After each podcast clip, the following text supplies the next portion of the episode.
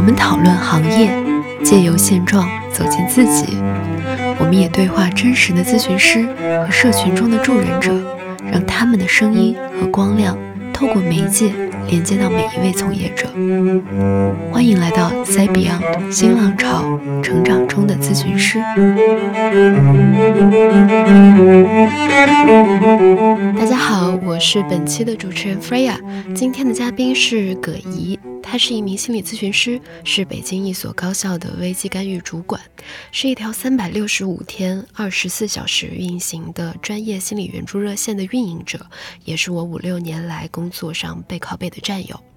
希望采访他，是因为在过去的四年里，我看他带着这条热线，从一支在高校背景下彼此之间来回流转的值班手机，到一支聚集了几十人、全年无休运转的心理援助队伍，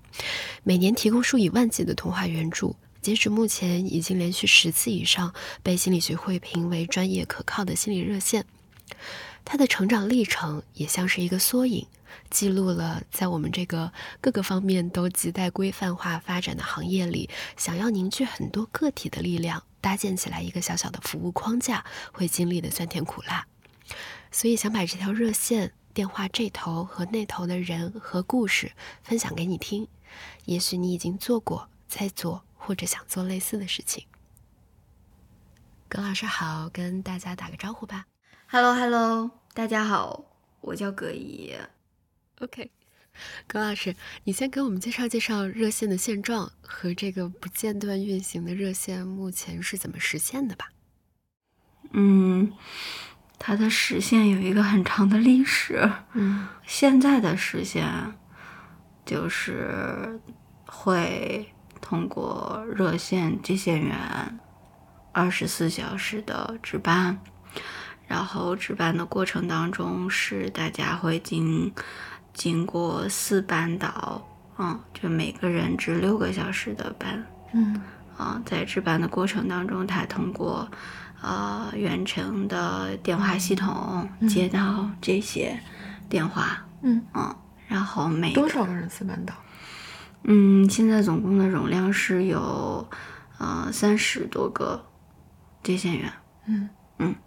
然后大家会嗯挑选自己每周合适的时间段，嗯，然后固定在每周的相应的时间段去值班，嗯嗯，然后有的人会倾向于值白班，有的人会倾向于值夜班，嗯啊，我觉得我还是从历史来讲一讲吧，因为我觉得，嗯，他头开始的时候还挺挺。粗暴的，挺简单粗暴的。头开始这条热线是一个人接，全天 那个人就是我要劝退的一八年、一九年的我自己。然后当时，呃，当时最开始它就是一部电话号码，或者说是一个。呃，电话卡，然后呢，它就装在手机上，然后你就随时带着它，二十四小时的开机，然后等待电话打进来，然后，然后。嗯，打进来的那个过程呢，就是在接到第一通电话之前，我相当的忐忑。我已经想象了对过的人有一百零八种 杀杀死自己的方式，但是每一种方式我都找不到方法能够帮助他，所以我觉得很恐慌。但是我又要又在想，嗯，我们学的这些专业的知识也许能帮上忙，嗯，也许呢，也许呢，就怂人装怂胆，然后。背着个手机跑，然后呃，所幸呢，头开始的电话并没有就直接跑来危机电话，然后嗯，让我觉得很有挑战的就是一个惊恐发作的来电，然后当时还有你在旁边，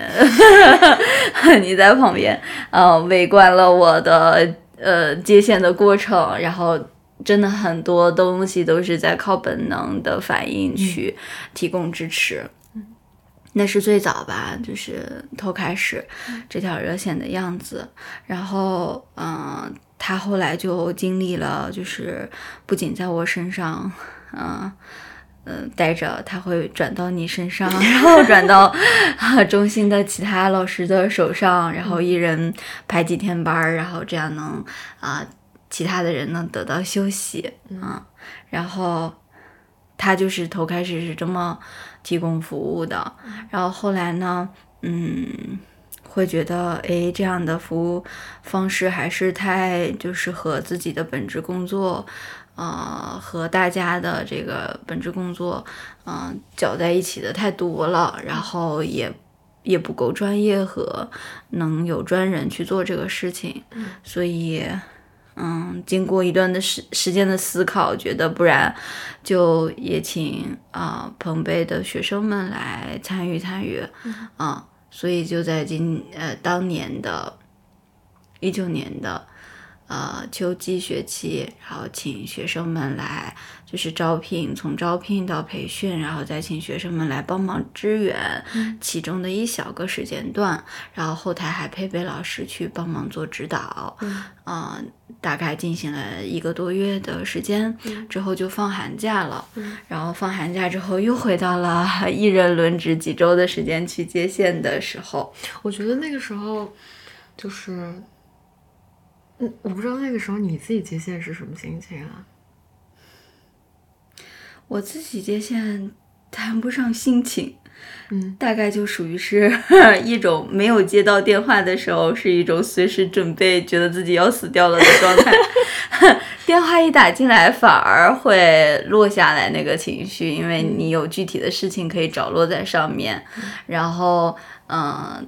甚至你会很在意自己的表现，然后会很在意对过的人真的觉得有帮助吗？等等等等。然后，但是你在接电话的那个过程当中，其实情绪是相对。稳定的，然后在接线的过程当中，在绞尽脑汁的想，也许要放点啥呀，或者怎么怎么样，然后但是挂完电话就会有一些反刍，然后挂完电话就会有一些反刍。我觉得就跟做新手做咨询的头一次一样，咨询之前可能会想了很多很多种自己搞不赢的状态，然后做咨询的过程当中顾不得，然后做完咨询之后又在反思呀，我这句话不对，我。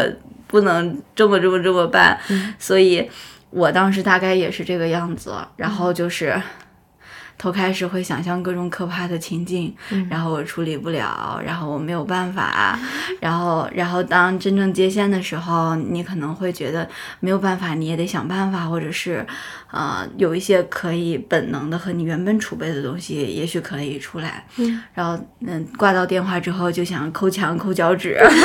抠一切，觉得哇，我怎么可以这样就给人家提供服务了呢？我这是做了个啥？我什么都帮不到别人，然后一个人在。旁边嘤嘤嘤半天，然后嘤完了之后又觉得好，难反正电话也扔不走，然后然后就接着接，然后随着时间的增长和次数的增多，你就逐渐暴露在一种 就是反正也就是这样了，然后那种暴露暴露感和脱敏的环节就会变得越来越多，然后你越来越能够有那个视角去看，说。呃，你自己更擅长处理什么样的议题呀？或者是什么样的来电，在你接到的时候，呃，你会激发你一些什么呀？就是那个反思的更哦，或者是同时你自己能更看到自己能成长的部分。嗯，真的是 热线成长史，也是个人成长史。其实我们那会儿轮班的时候，我自己的感受是。即便在其他的国家有接心理热线的经历，我也还是会有手里接这个烫手山芋的感觉。因为说实话，如果当时真的有一个危机的话，我们作为接线员其实是很无助的，因为。背后没有一个协同体系，就是 除了咱们自己拿着手机，我们去倾听经历、共鸣感受、安抚情绪、陪伴对面那个人做一些梳理和探索之外，如果真的有什么危机发生，我们其实并没有能力链接上对应的资源去处理。你也不知道那个人会在哪儿出现在什么样的一个情境下，你能够。提供啥？然后你有任何一种现实当中能伸过去的抓手，好像都没有，只有一通电话。嗯，就是，好像除了共情、同感，除了一些稳定化的技术，其实如果要是面对你真的面对一个有危机的情况的话，其实你是啥也都干不了的。但是在那个阶段的时候接电话会是那样子的感受。后来也是有个契机，是不是遇到疫情了？对，也能说也得说是一种危机吧，全社会当时遇到的那个危机的状况。然后，因为本身热线这个服务形式，嗯，是落寞了很多年的。嗯嗯，呃，我记得之前的时候是在什么汶川地震啊，或者是那个阶段，呃，中国的心理咨询等等的发展的有一个井喷的时期，那个时候好像热线被炒的也比较呃热闹啊，但是。后来热线就因为种种的可能一些污名化呀，以及大家在这个热线的服务过程当中和自己专业成长过程当中，嗯，有一些交叉的，嗯，我很难形形容清楚那是啥，但是就是呃。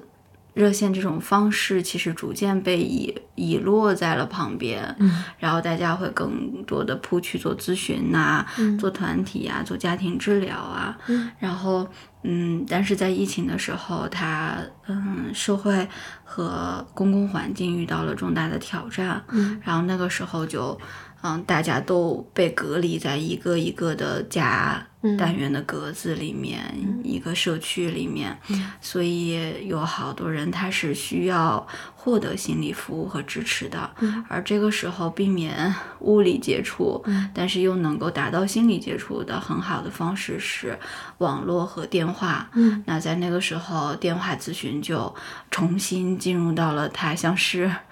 嗯，燃起第二春或者是历史的那个瞬间，是啊，就是说说说起来是这样说了，但是其实，在我们当时那个整一整个背景，就是你看。嗯，疫情发生了，然后大家其实都很慌。嗯，然后作为学校，当时我们在想，好像做了一个决定，是想说我们也要对外开放。嗯，我们我就是你看，你管热线的，你的那个手机，当时其实热线量还并不大，对吧？然后就是呃，要决定对社会开放，那你就面临着要传一般人，然后不能是仅仅是我们几个在接电话了。然后我这边就是已经咱们就是已经有的咨询师的团队，也要就是嗯征集这。志愿者包括其他的志愿者、校外的志愿者，然后筛选呐，然后对公众开放是一个这样子的背景。但是我我印象特别深刻的是，其实，在那个疫情发生的当下，你们当时热线组的，就是那个热线量是慢慢慢慢的就是随着宣传非常能够起来的。反而那个时候就是个体辅导，我们当时叫个体辅导，就是其实是一个短程的咨询嘛，就是其实没有那么。其实没有那么多的业务，嗯，就是后续我在想，或者我们当时我记得我们是在想，是因为你看我这边个体辅导怎么样也是都是固定的时段，然后固定的时间量啊，或者是怎么样的啊，然后你要提前约呀，我们。就是尽快，也就是当天，比如说你上午约的，我能给你约到下午啊，或者怎么着的。但是你们热线就是那个及时响应的那一点是非常非常契合在那个当下的的的需求的，好像就是借着这一波，然后你你们这一个对，就是它也是热线的特点，包括到现在也是，就是首先有匿名性，嗯啊，就是嗯，任何大众都会觉得，嗯，他。打这个电话，如果不不那么的配合，或者是那么的。怎么样的话，你是不能知道他是谁的，所以他会觉得在隐私性上是有更大的安全感的。然后再有一个特点就是它及时，就是我只要有一部电话，因为咱们的移动电话已经非常普及了，只要他有一个电话，他就能够触达，所以这个及时性也挺明显的。然后再有一个就是可获得性，就是你想，呃，一个人他能意识到要去做心理咨询，然后要预约一个。视频，然后要和对过的人沟通时间、沟通方式，这其实有门槛儿。然后，但是打一个电话，就像是我没事儿了给啊什么中国呃移动啊什么什么的打个客服电话，其实大家都已经日常得到训练了。然后，那给心理热线打个电话，可能这个。啊，获得性要相对来说比其他的服务方式，就是心理服务方式要更容易一些。所以我觉得这几个特性在那个当下。就正好也契合那个时机，就再次把热线推到了嗯前面啊的一种志愿服务的一种心理服务的一种方式，嗯，推出来，嗯，所以那个时候你们，搭了一整一整个一一整个班底。嗯嗯，所以这就是为啥你刚刚问我说热线是咋运行的呀？我觉得还是要还是要从历史讲起来，就是嗯，头开始我们也不。就是我们也不完全知道一个热线要怎样运行的更合理啊，或者是更符合伦理规范和专业度。然后，但是在疫情的那个阶段，因为有很多志愿者的加入，然后有很多呃目光和资源的投入，然后那个时候我们就可以从那种一个人去接一通电话，变成呃组织一个志愿的服务团队，然后来共同。同去完成接电话这样的一个呃任务，或者是一一个一个服务，嗯，然后所以在这种情况下就开始进行了排班，嗯，啊，谁来负责哪一个班次固定进行，然后同一个同一。同一天的小组，他们可以形成支持性的小组，然后互相提醒接线的时间，然后遇到一些紧急的情况可以互相备份，然后同时在他们背后还配备有呃危机代班的工作人员，就是一旦有危机情况，我们就要去啊，就是后台的这个支持的危机干预小组就要啊响应，然后共同配合。团体活动、团体行动来。进行危机的干预和支持工作，然后同时还配有督导，嗯，然后当时疫情的时候是每天一次督导，嗯，现在是呃变成一周一次，每次三个小时，啊，然后这样大家可以把同一周积累下来的一些疑难的议题或者是一些呃风险的高危个案，呃拿来进行汇报和讨论学习，然后然后为这个个案的下。下次来电啊，等等的去做一些准备，嗯，所以就是在这个过程中，你很多就是不是你已经知道一个该有的样子是怎么样，然后你照着那个样子去搭起来的，你其实是在这个过，起码我的这个视角啊，在我旁边看你这一路。嗯，搭这个班子的过程中，就是需求倒逼的，是吧？你看，我记得你们原本最开始，我记得有班，就是原本有一个团队的时候，嗯，是八小时一个班，嗯，然后那个时候其实也是还可以的，感觉晚班还就是晚班的那个。嗯，接线员还可以稍微睡一下呀，然后补补觉啊啥的，然后一直到现在，你们是六个小时还是四个小时一个班？六个小时，六个小时一个班，是因为就是来电量 现在太满太满，对，就几乎没有办法放下电话。嗯，然后包括，嗯，我刚刚想的是啥来着？嗯。包括嗯督导呀，然后包括你们就是你看要要要同步，比如说一些来电者的情况呀，从原本也不限时，然后也不限人和量，一直到你嗯需要有一个系统去承载，讲说去识别。首先我们要规定一个人只能一天打一次热线，就是稍微还是有限的资源，你要稍微平均排布一点。然后还有你们从也需要做出来一个系统，然后你们才能去承载有一个工单这样子。大家才能同步的去，嗯，交换信息，交换需要必要的信息，然后包括你们后续，嗯。还有什么来着？就是从这，比如说线上线下的切换呐，就是你必须要在一个屋子里面接热线，然后一直到你可以远程，然后电话转接这些，就是所有的这个。当然我说这个可能全部都是系统，但是也就是需求倒逼出来的感觉，你们是 是的，非常倒逼，就是 系统的从系统的这个开发到应用也是，就是。头开始大家就是用纸笔的形式啊，邮件的形式，然后后来会发现确实有很多需要跟踪的个案，比如他重复来电有四五十次，我们没有办法能够快速的检索到他之前的危机情况，有没有提供过紧急联系人等等等等这些信息，所以后来就啊也是找系统啊去做一些这个系统的对接呀。然后呃上线一些这个共同的工作平台呀，然后这样方便大家能同步信息，同时对于个案的这个跟进就更会有这个，我觉得是智能化一点点的、数字化一点的支持吧。嗯，比如说他。嗯，打过来电话是不是重复来电？我们大概是能够在这个系统看到的。然后我我们可以在一些必要的时候能找到他很多关键的。嗯，信息和资源来为他提供支持。当然，这些内容都是来电者主动告诉给我们，我们做以加以记录的。嗯，然后再有呢，就是，嗯，要对电话进行录音啊，和这个录录制之后的这个保存以及保密。那这些都是要进行加密，然后也定期需要去删除。然后，然后这一整套还要涉及到，比如说怎么样，在一些出现有可能的法律纠纷的时候，我们能有。相应的历史资料去做提供等等等等，所以我觉得那个时候怎么说呢，很狼狈，但是确实也是滚了一身泥的情况下，也是嗯积累了一些经验吧，嗯，然后所以他到现在就可以嗯。可以就是按照制式或者是已经有固定的框架的情况下再往前运行，然后每天我们最多能接七十二通来电，说实话，嗯，然后但是进线量大概现在有三百多通，嗯，所以其实有好多电话是打不进来的，然后但是我们的接线员他的现实体验是他一上一上钟之后，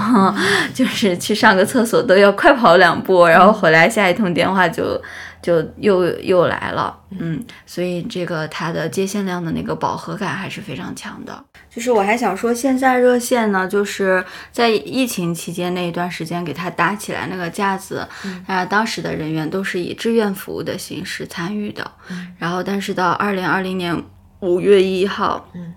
结束那个应急的时期之后，热线其实就转向了一个更职业化的一个。路线和方式里面，所有的接线咨询员都是嗯正式的招聘，然后筛选选拔。当然，他们的服务的每一个小时都是付付有专门的费用的啊。然后我觉得这这也是意味着，就是它不是一个那种。嗯，临时的，临时的，对对，然后他就更职业一些，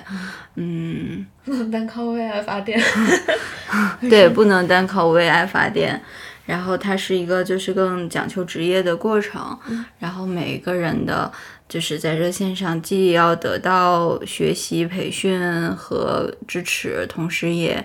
嗯，需要用专业的嗯储备来提供服务。呃，现在启明灯热线在社会上，呃，它还是以一条高效的公益热线的身份存在。对于每一个打电话的人来说是公益的，他只需要掏自己的打电话的那个电话费，给就是中间的电话媒体媒介就行了。然后，但是，嗯，咱们的每一个接线咨询员都是经过正正规的培训筛选，然后付费，啊，嗯，购买人家的服务和投入这种专业度在里面的，所以它是，我认为它是一个更职业化的一个过程啊。然后大家对于自己作为热线咨询员的这种身份的认同感。嗯，也会很不一样，嗯，然后，嗯，从开始的时候。热线是那种我要一腔热忱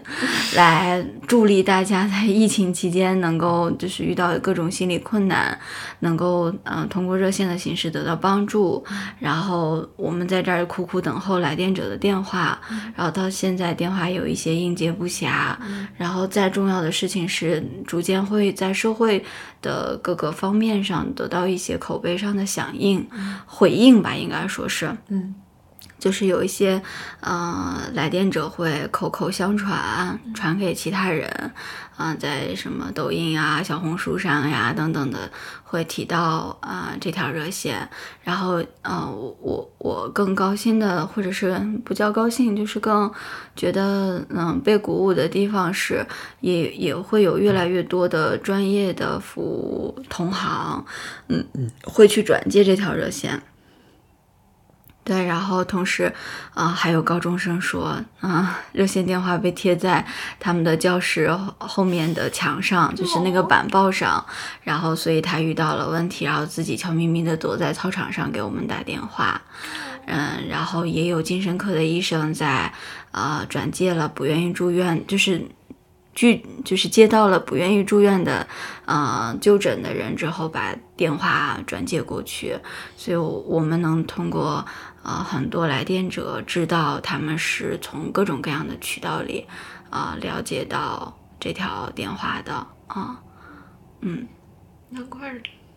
那个就是接电量是这么起来的。对对对，接接电话量确实是就是这么嗯起来了啊。然后我也还是觉得，就是热线自己也在想一些办法，就是呃。会会做一些什么高层宣传语啊，然后头开始我们还是各种想办法要通过海报啊之类的去做宣传，现在都 不敢宣传，都不敢宣传了，都觉得其实已经达到了我们很饱和的、相对饱和的一种状态啊、嗯。除非是能有更多的资源投入，嗯、才能有更多的并行的接线和容纳的体量出来。嗯，你们现在是就是两两条线，就是同时可以接两通来电，然后同时也有两套人在在轮班，对吧？嗯，是咱们不是一天二十四小时分成四个班次嘛？嗯，有两个班次就是白天的班次嗯是单线的，然后因为那个时间段大家都生活很忙，阳光充足，所以电话量没有。嗯，起初的时候没有那么高，所以呢，那两个时间段都是单线，然后到晚班和呃凌晨的后两个班次是双线并行的，嗯。嗯，就是同一个时间可以打进来两个来话者，每一个电话大概接听的时间是三十分钟，然后危机干预的电话可能就会更长更久一些，嗯。然后我看你你说就是刚刚说职业化嘛，我觉得好像从为爱发电，嗯。然后一直到它变成一个一个职业，真的是、就是很重要的一个转化，因为就是。嗯，我还记得，就是在最开始大家都是志愿者的时候，其实你很难，就是大家都是一腔热情来做这件事情，但是有的时候一腔热情会会碍事儿，嗯。但是你其实嗯有点难去对团队有所要求，因为大家你能要求的其实也很有限，因为大家都是闲散的时间嗯去去做这件事情，但是后来慢慢的就是。你搭建的是个专业团队，然后开始付费的那一刻，我觉得好像是一个分水岭，嗯就是你对团队也可以有那个空间和弹性，可以去嗯给大家去做更多职业化的要求。然后我看你甚至还就是发展了一整套你们的那个薪水架构，是吧？嗯就是我我印象里面啊是有就是比如说白天是多少钱呀，晚上是多少钱呀，嗯全勤是多少钱呀，然后之类之类的。嗯所以我我想我好奇的是，如果现在有一个感兴趣想要嗯走热线这一条比比较职业化道路的人，嗯他比如说在你们启明灯去。兼职的话，嗯一个兼职的话，一周或者一个月会被要求，就是最低限量接多少量的电话，然后他所收收到的那个薪水哈，它是不是一个足够量到支可以支撑一个人生活的简单的薪水？嗯。嗯、最少的值班量，我觉得在北京这个城市还是有点儿，嗯，够呛，少少点儿吧。但是是这样的，嗯，它是，呃，只要你这个时间段是规定给你的，无论有没有来电，这个时间就相当于我们支付你的任何提供服务的，就是为你的时间支付费用。嗯。所以，如果你呃一天值一个班次，那就是六个小时。嗯。那白班可能是一个费用等级，晚班是一个费用等级，啊、然后嗯，如果一个月下来全勤的话，就是你的原本的费用等级会再加呃一笔小的这个奖励金啊、然后呃这种情况下啊、我们要求最少的值班呃的时间段是一周两两个六小时。嗯。就是两个班次，嗯，那这样的话就是十二个班次，嗯，十二个班次，然后一个月大概四个礼拜嗯。啊，然后那差不多其实是有一笔相对固定的呃以咨询的方式，啊，心理热线咨询的方式收入的费用，嗯。啊、几千块钱，嗯。啊，然后就我觉得对于一些咨询师来说，把它当做是一种打底，嗯。就是呃收入的打底的方式是挺不错的一个选择。嗯嗯嗯，所以就是一周他两个六个小时，嗯他大概是。比如说两天的工作量，然后以这个为基础，然后再去，比如说其他的高校呀，或者是其他的机构啊等等的，嗯再去兼一些职的话，其实是完全可以支撑一个人的，就是你可以，嗯，怎么说？如果要，嗯，就是对比的是一个体制内的一份平均的工资的话，是完全可以就是支撑住的。对，我觉得这个就是了解这个还挺重要的。嗯嗯。嗯。嗯。哦，就是启明灯热线的这个每个小时的费用，嗯。其实是在国内单小时，嗯，哪哪怕是热线领域来说，是给的非常优渥的。啊，就是有可能，我不知道方不方便说，方便说吗？白班一个小时七十，嗯然后三班一个小时八十，晚班一个小时九十，全勤奖在这个基础之上加十块。嗯我们以夜班为例，一个小时按一百块钱计算，嗯六个小时就是六百。嗯一周的话，值两个夜班，或者是假设是两个夜班，呃，就是一千二。嗯四周的话就是四千八。嗯。嗯，所以就是假设你按最低的接线量，然后一个白班，然后一个晚班，嗯。然后这样的话，你最后呃，然后全勤，然后就是月底的工资会是四千八。嗯嗯，到如果是一个白班一个晚班的话，可能到不了四千八，但也四千五差不多。嗯。嗯，嗯。就是这个样子，所以它还算是不错的一个打底工作。当然，我说的是税前哦，可能按照国家的税法，还是会扣一点点税的。嗯但是到年底的时候，我们会同时提醒大家去报个税，然后然后那一笔被扣掉的钱，你就可以申得回来。嗯所以基本上还是这个收入。嗯所以大家会觉得这个在启明灯热线的这个工作待遇还是挺不错的。嗯嗯嗯，OK，然后你说的那个典型的个案，就是一通典型的，嗯，会打给你们的热线，就是来电者都是些什么诉求？嗯有很多诉求其实，嗯。然后嗯，比重比较大的就是，呃，失恋了，嗯。然后内心非常痛苦，嗯。想要打电话，嗯、倾诉一下，讲一讲，分析一下，看看，然后自己当前这个情况如何如何，嗯。然后还有的情形是，呃，压力很大。啊、或者是自己诊断了抑郁症，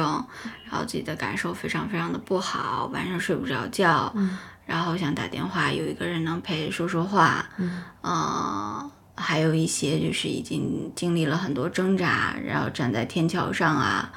嗯、窗台上啊，啊、或者是已经吃了药啊等等的这种方式，然后在那个时刻觉得，嗯、很想要，还是很想要被人知道和，也许是想获得一些帮助吧，嗯，会打过来电话，嗯。嗯，各种各样的议题，还有对于自己性别的认同、嗯。遇到困难，嗯。有很多来自社会的压力，嗯。嗯，然后也有一些来自于就是关系类的议题啊，嗯，还有一些学生青少年，类似于遭到霸凌之后，嗯。啊、有很多不确信，然后觉得自己非常难受，但是又不知道是不是自己错了，嗯。嗯，等等等等。嗯，亲子好像也是个，亲子也有，然后呃，爸爸妈妈任何一方打来电话说我这孩子该怎么教啊，然后嗯，孩子也会打来电话，还有一些时候是孩子带着电话打，嗯。就是旁边我妈妈也坐在这里，你们帮我们看看是怎么个回事儿，然后还有就是啊、爸妈嗯带着孩子一起参与。啊，所以各种各样的方式都有。还有就是，还有一种议题是，我旁边的朋友生病了嗯啊，我不知道该怎么帮助他，嗯所以来请问一下专业的呃心理老师也好，或者是心理就是接线员也好，嗯你看看，哦，我该怎么办？嗯等等等等的，嗯嗯，各种各样的议题。嗯，这里面就是，嗯，有很多类的议题，其实是是跟我们在就是嗯、呃咨询室里面其实会接触到的议题是非常非常非常相似的。嗯那可以想象，无论是通过电话的形式，还是在咨询室里面，嗯、有一很大一部分是可以通过一些咨询类的技术是可以解决和消化的。嗯嗯，但是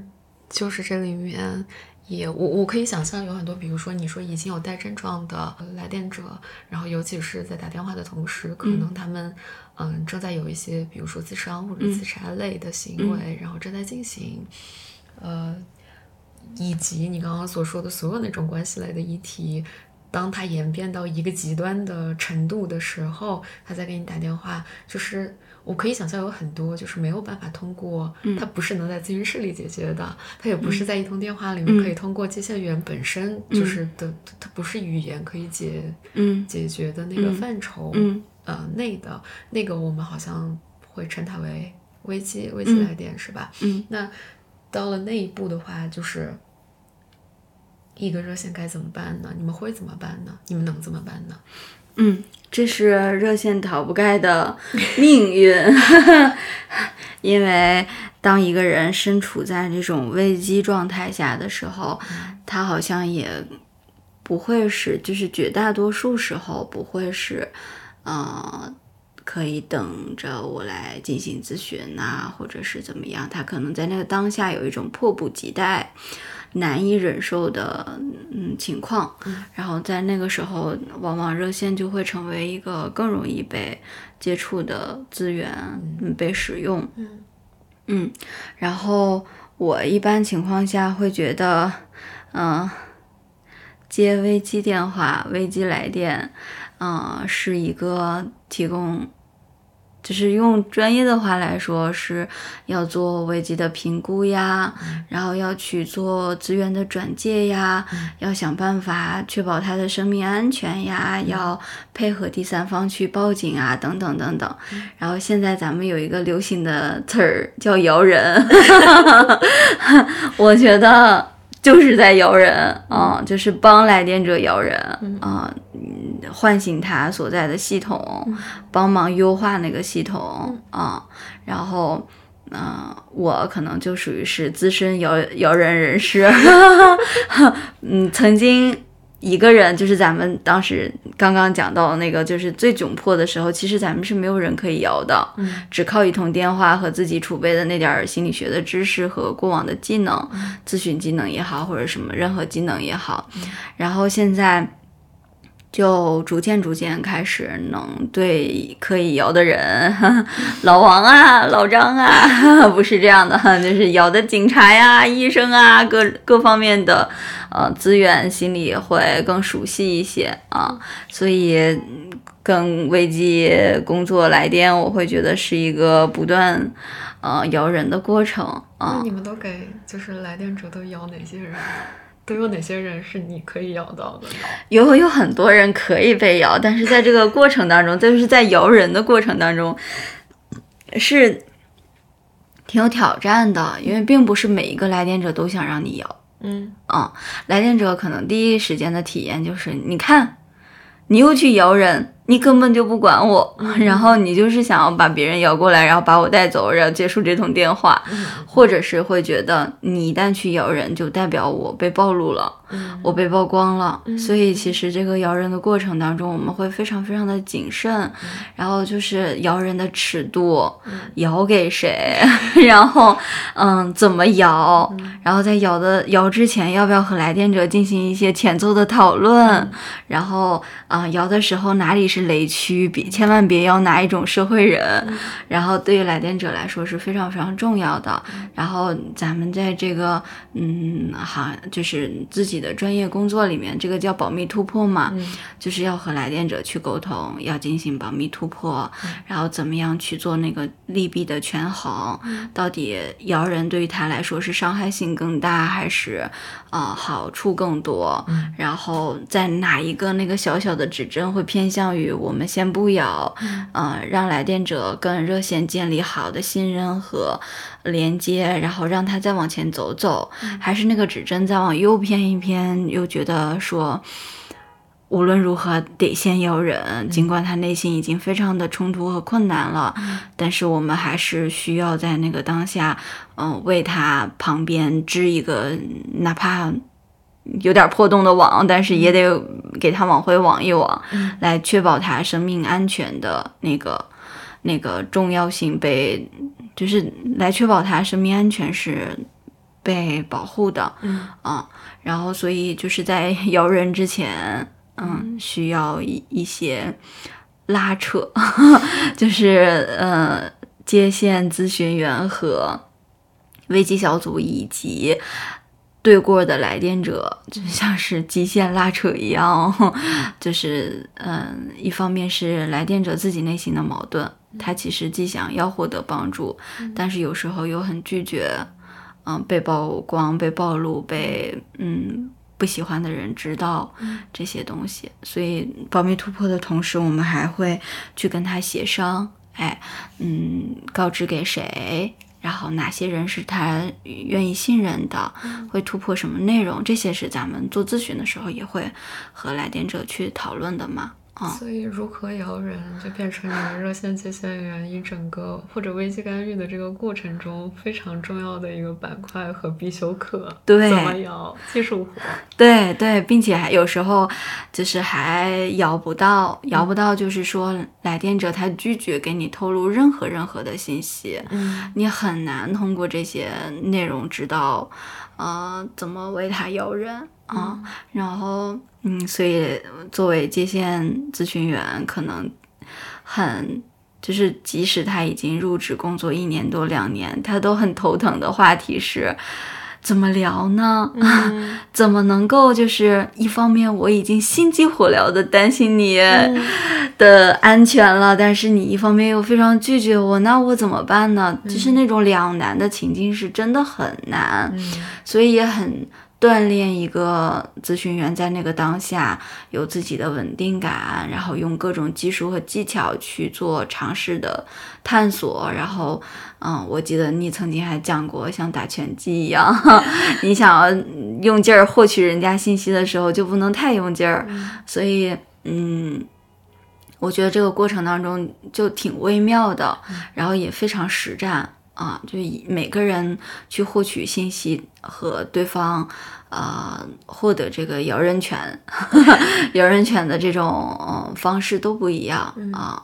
然后嗯，当然嗯。摇不到人的那一些时刻，我的印象也非常非常深刻，嗯，所以我们一般就是在我的成长经验里，最初期的时候，我们的摇人是摇给警察，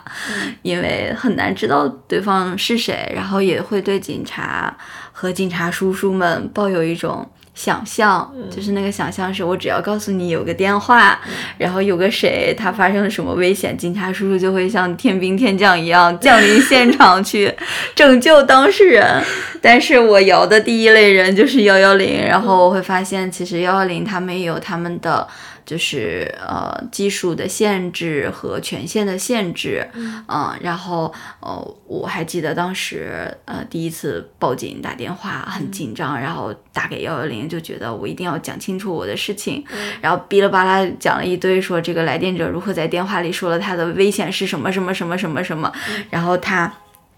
他呃的电话是多少多少多少，然后嗯想通过警察帮忙，然后警察，呃叔叔回应的第一句话就是：“你有他的身份证号吗？你有他的名字吗？你有他的具体位置吗？”然后我的回答是不知道，没有。啊，没有问到，所以在那个当下会觉得非常非常的，就是无奈和就是也突破了我自己曾经对于警察的想象。然后我想象的那种戏剧性的画面是，我只要一个电话摇过去，我的警察，我的警察体系的这个这些支持队友们就会呃非常快速的响应，他们通过一些神仙手段就能知道当事人定位在哪里，然后立刻出警。然后然而实质上并不是这样子的，所以。嗯，经过这样的经历，逐渐和警察磨合的经历之后，会发现，嗯，很重要的信息是获得来电者的姓名，他的个人社会识别的信息，就是具有个人社会属性识别的那种信息，还有就是他的位置信息和他的风险程度，啊，这些对于。啊，这个警察来说是非常非常重要和关键的内容，否则他们也是很困难啊。他们能采取的方式也顶多就是给来电者的手机打电话，通过警察的嗯体系，然后那那个过程也确实是看来电者的回应程度了，嗯，然后嗯也有时候在嗯要。有警察的时候，会发现我们有一些警察会非常非常熟悉一些来电者，然后会对来电者抱有一些就是嗯警察那个视角常常会保有的一些印象，嗯，也不能称之为刻板印象，但是确实是会让警察也觉得头疼啊，也觉得消耗啊，嗯，然后有时候呢会嗯咬到警察的时候，警察也会觉得非常的紧张，然后他们会。嗯呃赶快想办法，然后呃也会非常非常负责任，他们会去核对你的身份啊，你是哪条热线，隶属于什么机构、什么部门？嗯，有时候警察也会。没有耐心，因为他手上可能你能听到他对过还有嘈杂的那种，就是办案的那个空间里的各种声音，然后你会觉得他可能就是记录下来之后，他呃缓缓，他们也会有分工，然后后续你还会接到不停的来自警察的回拨电话，逐渐的去澄清事情。嗯嗯，所以在这个过程当中，我就体验到一个就是摇人的时候也接触了。各种各样的人，尤其是从警察开始，就把那种天兵天将的理想化逐渐嗯打破，然后但是也会越来越现实的意识到，就是我们去摇人的时候，对过也是人，然后他们只是是以自己的职业的方式嗯在和你产生着连接，然后但同时他们也有各种各样的情况，各种各样啊原本的。印象和心情，啊，对对，所以，嗯，就是邀警察是一种体验啊，当然还有各种人，然后，嗯，有这个呃，摇到过，我想想啊。要到过老师，嗯。啊，会给啊老师打电话，然后因为来电者，青少年，嗯，对，青少年会不不想要让自己的父母参与，然后会打给老师，然后你会发现有好多老师非常非常的热忱，他之所以会被定向为被咬的人，那可见其实日常已经被这个学生，嗯，就是。对他有关注，且提供了很多支持和服务。嗯，然后，但是你有时候也会发现，这个老师也是在让我们去理想化，就是有时候你会觉得，哎呀，他。嗯，好热心，然后嗯讲很多，但同时他作为一个个体，在跟你，嗯你在摇他的过程当中，他也会跟你讲说，他也很无能为力呀，他作为学校能做的也很有限，家长叫也叫不来，然后他还会反过来请教你，他该怎么办？嗯，然后还有的老师可能会已经被消耗的非常。就是他说我班里有那么多那那么多的孩子，我不可能所有的精力都用来去嗯去应对这个孩子，然后就会觉得很辛苦啊嗯，尤其是经常两三点三四点需要去把老师叫起来去帮忙确认孩子的安全呀，位置在哪儿啊等等这些。其实我们将心比心的话，我们作为一个职业的。嗯，教师、老师，嗯，如果一次两次，个别的一些次数还好，那如果次数多的时候，也挺辛苦的，挺消耗的，嗯嗯，然后姚还对姚医生，姚医生，嗯的时候，往往就是呃会体验到呃来电者描述的一些部分，可能就是说，啊，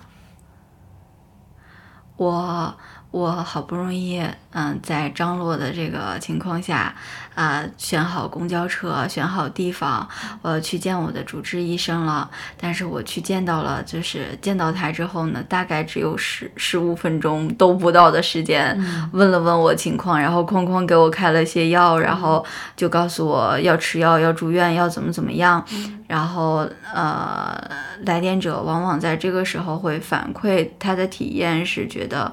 啊，没有被细致的看见，然后，呃，医生有没有经验呀？他是不是太忙啦？然后如何如何的？就是，嗯，当我们呃和医生去，就是如果在危机干预的时候能获得医生的联系方式，然后和医生取得联系的时候，医生往往也，嗯，就是他可能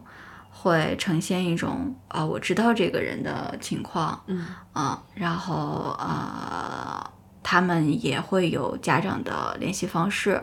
然后他们可能会往往在这个时候选择就去和家人联系啊，然后等等等等。但是说实话，医生就是我们直接摇的频率不高，我们往往是。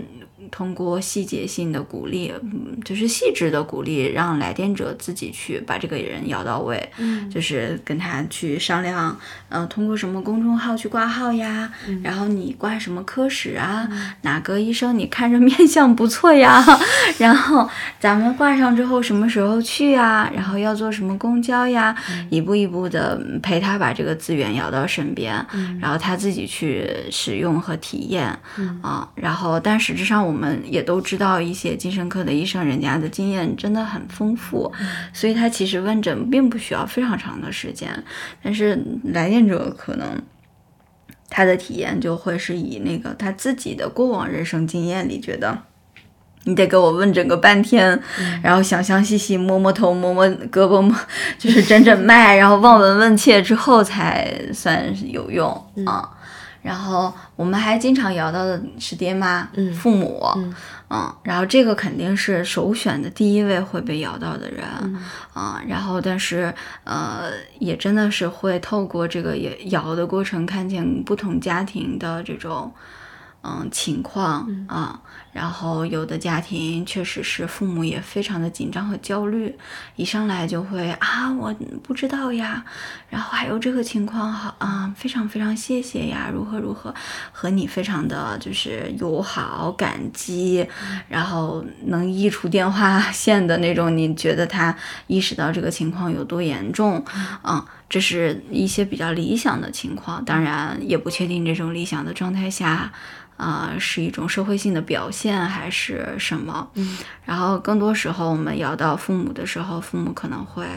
会非常的茫然，嗯，然后他并不清楚孩子为什么要这样，或者是自己的，嗯嗯伴侣，嗯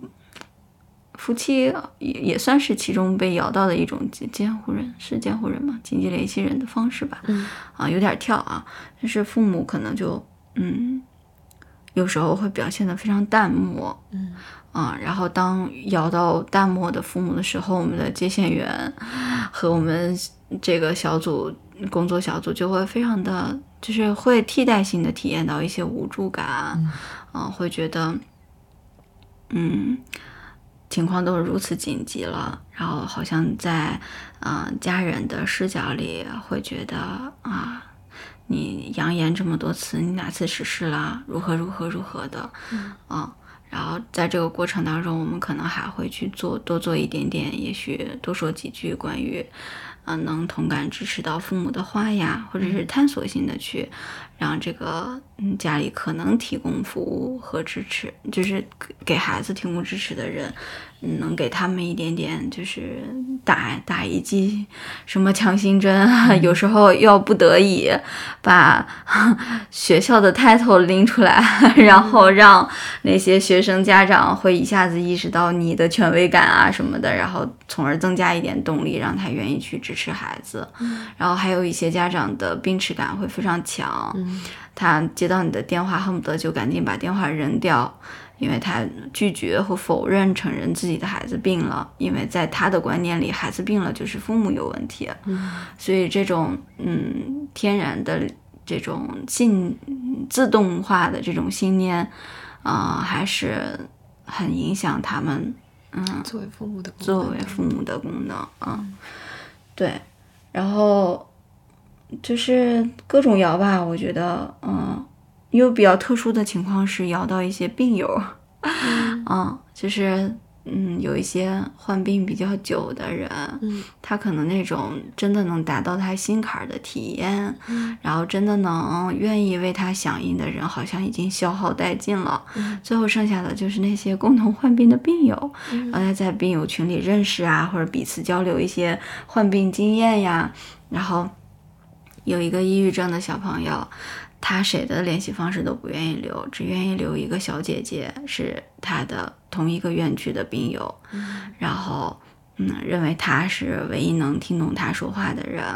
所以当我们去摇那个病友的时候，会发现那个病友其实也身在危机当中，然后让他去响应这个危机的时候，他其实自己也很耗竭了，然后我们就要连环危机，就是处理了上一个，还要把这一个去做相应的心理的支持啊和回访啊等等一系列的工作。嗯，然后但是在这个摇人的过程当中，我还是会觉得，就是一方面在破除理想化，呃，让你逐渐去见到真实的那些个体、真实的人，啊，但同时也会让我觉得有一些时候特别的，嗯，让我觉得挺感动的，嗯，就是来自平凡的感动，就是那种，嗯嗯，就是。有一个现象叫踢皮球，嗯，就是你会发现你去摇人了，然后你先摇给了父母，嗯，拿一个青少年举例啊，他头开始的症状就是割大腿、跳楼，然后成宿成宿的不睡，睡不了觉，然后他很痛苦，然后我们呃就想办法要到他的监护人的信息，因为他是未成年，所以我们肯定要报告要帮忙，然后联系到父母之后，父母就会说，啊。我们已经在看着他了，然后但是我们也忙呀，我们还得养家糊口呀，如何如何，所以父母做的事情就是给他送到呃医院啊去看医生，然后孩子的体验呢，可能就是，嗯，你看。你根本不关心我，不爱我，但是你把我送到医院去，你就觉得能外包给医生，嗯，我吃药我就能好，但实质上我好不起来，嗯，然后在父母看来呢，就是只要关到医院里，那是不是，嗯，至少安全性是可以得以保证的？然后之后呢，嗯，还是反复的打来电话要，嗯，自杀要。嗯，活不下去，内心痛苦非常强烈，然后父母电话打不着，这时候就给警察打，然后去摇警察，然后警察接到电话之后呢，呃，先去现场把孩子就是解救下来，然后解救下来之后呢，警察能做的事情是要送回父母身边。然后，然后孩子也会跟警察去讲说我自己内心的痛苦呀、挣扎呀。但是其实警察他更多的时候是在做维护社会秩序稳定、避免重大恶性事件的发生等等的，他能够细致的程度也有限，所以他可以嗯做到的部分是跟爹妈说看好你家孩子，嗯，管住孩子，所以。他就又被从警察踢 到了父母，然后父母再踢到医生，然后医生呢，可能就说你这个开药啊、住院呀，反复的这样来也，呃，确实是就是，嗯，只只用药不行。哎，这时候就提到了咱们同行身上，心理咨询师。然后心理咨询师呢，往往在接个案的时候，对于高危个案有好多还是会。去做筛选的，对吧？嗯然后能触达的咨询师也有限，然后当触达了咨询师之后，他可能头开始还有很充分的精力能和这样的个案工作，但是大家可能都会有和类似于边缘呀等等的各种障碍的人工作过的经验，就会体验到那个过程当中对于。啊，咨询师本身也很消耗。那我们的来电者可能被从医院提到咨询师那里，然后咨询师可能跟他前期很耐心啊，然后后面的时候会发现，呃，来电者承诺的那些安全的这个计划都不咋顶事儿，说好了三天之内不不怎么样，但是一到什么什么又给他打电话又如何如何，对于咨询师来说也是。很消耗的，然后你就会发现，在这个过程当中，嗯，就是各方面都在被摇。然后，哦，对，当然还有被摇的情况是幺二零，我刚忘了说，就是，嗯。他可能会当下搁错地儿啦，或者是药喝多啦，你不确定他，呃，胃里的东西会不会让他有脏器的衰竭呀，或者是生命安全啊？这个当下我们就会打幺二零，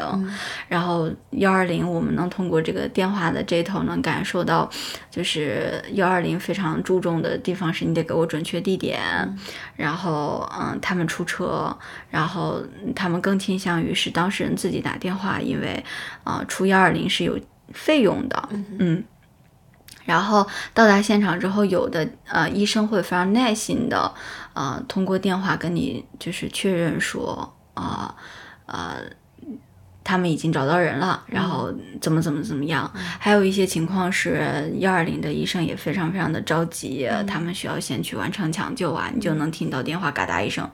挂掉了，然后你也不知道后续如何，啊，所以嗯，就拿这样的一个嗯小朋友的这个过程去感受的话，他自己内心的感受是他被各种人踢来踢去，一会儿送去医院洗胃了，一会儿又去精神病院了，一会儿。嗯，爸妈又嗯，就是又说他了一会儿，呃，警察又把他扭送回家了，然后嗯，他的咨询师也日渐不不愿意搭理他，想转介了，嗯，啊，然后但是这样的个案，你头开始的时候会觉得，哎呀，我们热线，你看热线其实也是踢皮球的一环，如果从这种踢皮球的角度去看的话，啊，我们但凡做摇人的动作，是不是也是在？想把一个人转到一个什么框架里面去的动作，所以呢，他可能就会体验到他被踢来踢去，没有一个地儿是管事儿的，没有一个人能像呃什么一样，他的他的齐天大圣一样，嗯，出现在他身边，然后让他脑子一下灵光，整个人都好起来。所以其实每一个角色每一个环节都很有限，然后但是。我觉得我之所以很感动的地方，是因为随着这样踢来踢去，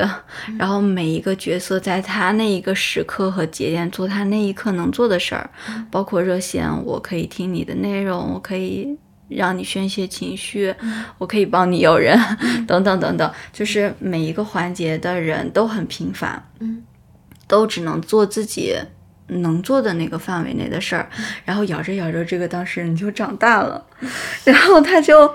他就好像突然间因为生活的际遇的一些变化，在某一个时刻，他觉得哎，他好像挺过来了，然后他会写信给秦明灯，讲他的伤痛文学，然后讲他自己是如何一路走过来，然后又回想那些觉得很抓狂很。无助、无限绝望的时刻，打电话给热线，然后热线陪着他经历了报警，经历了去医院洗胃，经历了这样那样的整个嗯被踢的过程，然后也鼓励他持续的看医生，怎样怎样，他就又长大了啊。然后我就会觉得，其实，在这个世界上，你说如果世界周围是有深渊的话，一个人随时可以决定滑落下去、掉下去。但是，就是我们每一个普通人，他可能是一个护士，可能是个医生，可能是一个普通的警察，也可能是个普通的老师，也可能是一个农民、农民父母。然后，任何一个角色都在他最平凡。的能力和功能范围之内去筑起一个小小的篱笆墙，然后把它哪怕是踢来踢去都没有让它从这个墙掉下去，就是，所以我会觉得这一种，嗯，很平凡、很普通的这个世界边缘筑起来这种篱笆墙，是令人觉得让我是觉得挺挺震动的啊。就是他们不伟大，嗯，就是在某一个时刻没有那么伟大，但是他们又起着这样的功能，然后去守卫着，就是不能说守卫，反正就是维护着一些。就是有局限，有情绪，有偏见，然后有的时候甚至能做的不多，或者愿意做的，嗯，有心情、有能力做的都不多的情况下，就是做到，嗯，好像又过完了今天晚上，又过完了明天晚上，然后就是能够以一个非常，嗯嗯，真实的方式，但是够用的方式给。给给给一个小朋友筑起了一个篱笆墙，过了一个晚上又一个晚上，然后小朋友在篱笆里面长大了，对 自己长大了，对对对对，自己长大了，他有可能啊认识了嗯什么小男生啊，然后有了新的亲密关系啊，或者是他那个情绪冲突的那种神经 反射的阶段，嗯，逐渐度过过去了，等等等等，也有可能是因为时间，反正不知道，但是他就长大了，他就。过来了啊，然后我就觉得，你说这些篱笆墙它多伟岸嘛，也没有；它多完美也没有。嗯，但是它就在那儿，嗯。我觉得你周线也经历了，就是也像这个小朋友一样，经历了一个一整个长大的过程。起码我们是一起参与这个长大的过程的。就你最开始，我们我们大概都是怀着那种想象的吧，就是嗯，就是。嗯，你会有那个期待，对自己有那个期待，是想说来电者给你打电话的时候，你能以什么什么什么什么什么样的方式，能够怎样怎样怎样怎样帮助到他。但是现实其实很骨感，你能摇到的人是有限的，你自己能做的是有限的。你其实这也像警察一样，我们背后也是一般一般的真实的人在承运这个。这个热线，然后，嗯，也有也有累的时候，也有心情不好的时候，也有就是上一通电话就是消耗过大，下一通电话你其实没有什么能量，在在在那个嗯去应对的这样的过程中，你好像从一个我有一通来电过来，我可以拯救这一通来电的期待里面，慢慢变成了一个非常现实的，就是讲说一通来电打进来，然后我们想着怎么可以帮他度过今天晚上。嗯，这样的方式再去，嗯，以一个非常真实的方式，就更真实的方式再去运营它。嗯嗯，对，就是知道自己的有限性，然后在这个有限里面做一些啊是请，提供借助一些功能啊，小拐杖也好啊，啊，各种各样的，提供一个空间也好呀，这样子的，所以。嗯，热线也像那个小朋友一样，就是这样，嗯，摇人的时候，嗯，摇到这个被踢到那个，踢到那个 又摇回来，反正就是这个过程当中也在长大，嗯，然后但是这个长大的过程并不是说变得全知全能了，而是对像你说的更真实的和更知道自己可以做什么和做不到什么的情况下成熟的去。啊，运用各种资源啊，嗯嗯，作为一个小篱笆桩，站在世界的边边角角的地方。你这个，你这一一个就是那个小篱笆桩，就是去消化，去消化这个就是现实化的过程，也我觉得也很奇妙。就比如说，你会假设，就是感觉我我自己看到的啊，是想说，比如说有一个嗯。接线员可能很生气啊，那个比如说就是父母完全都不重视啊。我说我们是哪里哪里哪里的热线，然后他怎样怎样怎样，然后那个呃父母说那不行你来，或者是说 就是那我都已经这样这样了，你还要我怎样怎样？就是以这样被这样子的对待的时候，其实那个情绪是会反弹到就是热线员自己身上的，然后回头。嗯，你你现在是一周一次的督导是吧？然后就是攒一次攒一周，对 对对，然后攒了一周在督导上讲说啊，那个那个父母这，那个父母那，然后你看就是你自己父母都不咋咋咋咋，你让我们一个热学员怎么怎么办？就是有那样子的情况出现的时候，然后又好像这个皮球踢到了督导那个环节，然后去讲说，来你看，就是你你有一个很冷漠的父母，但是这个背后可能会出现的情况是他。就是冷漠的背后有很长很长很长时间的消耗，就是你看父母也是怎么怎么样的人，就是有消化，好像也像一通热线一样在消化接线员的那个情绪，然后完了之后让他可以就是重新收拾收拾拍拍灰，然后重新再去接下一周的热线。我觉得在旁边看起来这这一整个过程，就是围篱笆墙的这个过程是是很。是很全套的，对对对对，前端有后端，对对有前端有后端，然后然后呃，就是每一个被就是摇进来的人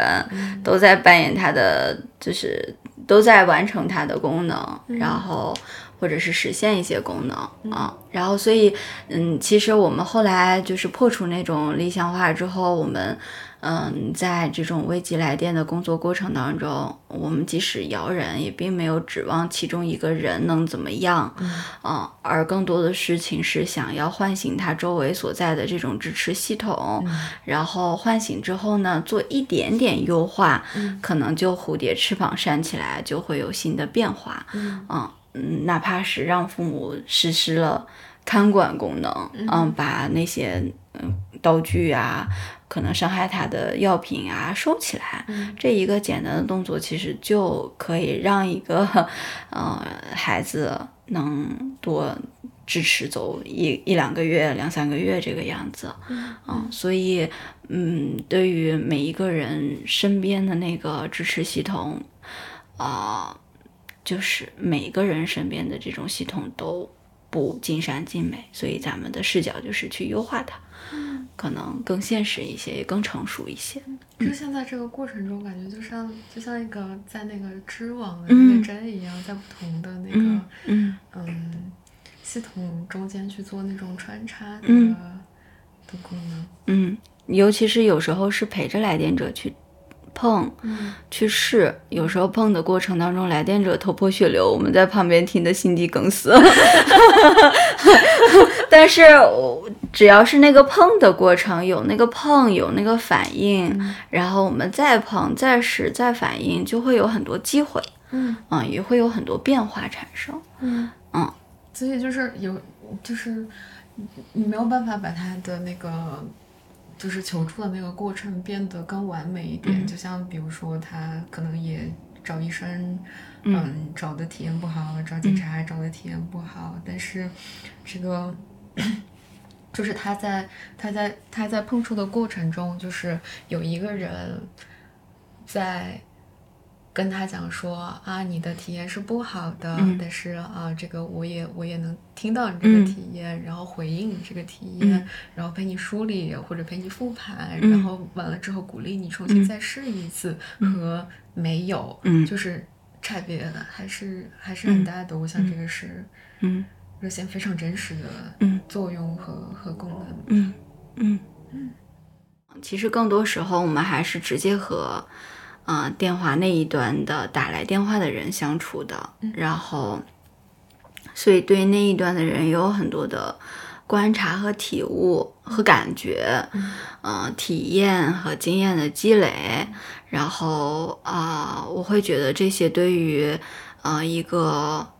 咨询师，嗯，或者是想要做咨询。工作做得更，就是了解的更多，触达的更多的人，其实是一个非常好的，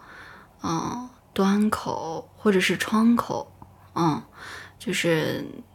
就像是你曾经说你为了观察人去餐馆端盘子一样，去看不同的人吃什么饭，他们怎么交流，然后什么样的关系，你去猜测他们的内心等等等等。然后，嗯，那接嗯去接通一通电话，然后嗯一一一个月能积累很多不一样的人的人生故事和生活故事，是一个更直接的方式。嗯，然后我会觉得，嗯，不仅仅是对于专业的积累吧，呃，还有一部分是会觉得对于能通过一个简单的电话，想象一下它就是个电话线，或者是一个嗯声波，嗯，就能够去展开一些嗯画面，啊，一个人。一个情景，然后你会觉得这个部分其实也挺，呃，吸引我，或者是让我沉迷的，嗯，然后当然也是会有各种各样的情况，嗯，然后我觉得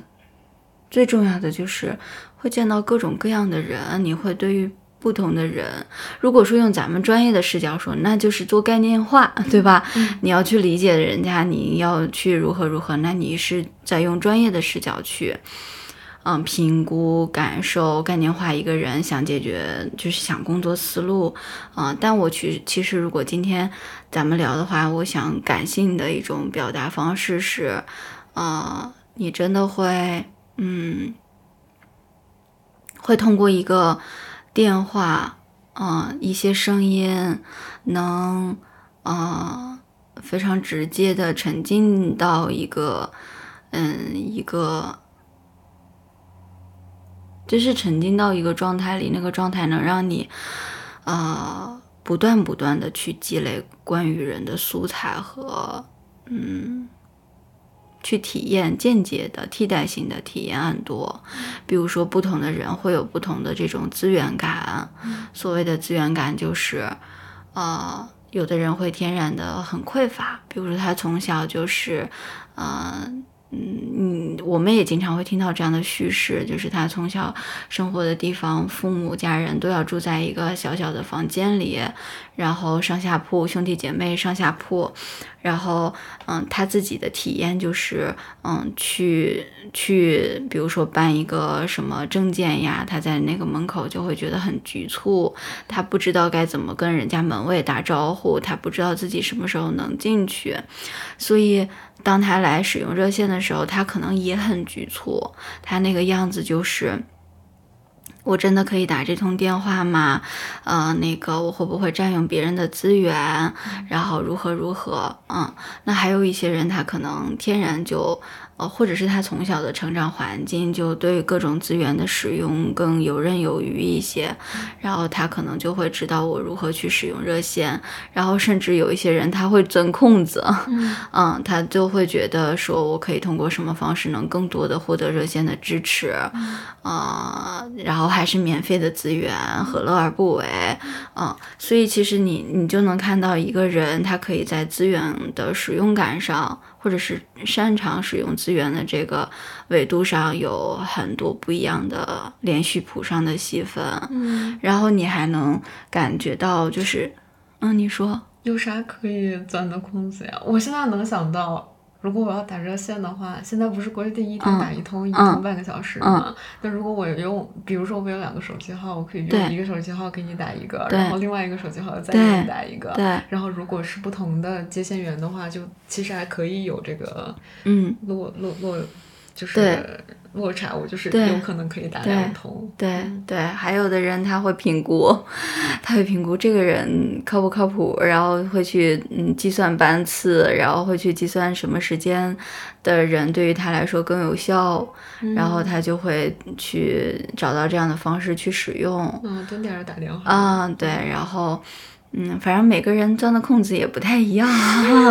然后我讲太多，bug 就泄露的太多了，不利于热线生存。嗯。所以就是，嗯，但同时你会觉得有时候，嗯，这些钻空子的人，或者是资源使用过于没有限制的人，你有时候会为他头疼。但同时，他的这种方式，其实在生活里也有反弹，他自己也会受到相应的反弹。那同时呢，还有那种就是资源资源感弱一些的人，然后，嗯，他一进来可能会，呃。茫然无措，他的甚至都不知道该怎么讲清楚他自己的事情，然后，嗯，那个时候我们也会就是训练自己能够去和不一样嗯感受和嗯层使用层次的人去呃接触，然后以不一样的热情程度呀、响应程度呀，来去做相应的嗯处理。处理，嗯。然后还有就是，我们有时候会就是通过电话就能 一股火锅味儿就过来了，或或者是嗯，你就能替代性的在那个当下觉得江边风很冷，然后你听着哗哗的水声，然后没有任何声音，其他来自人的声音，有可能会听到有水的声音，有鸟叫声，然后呃。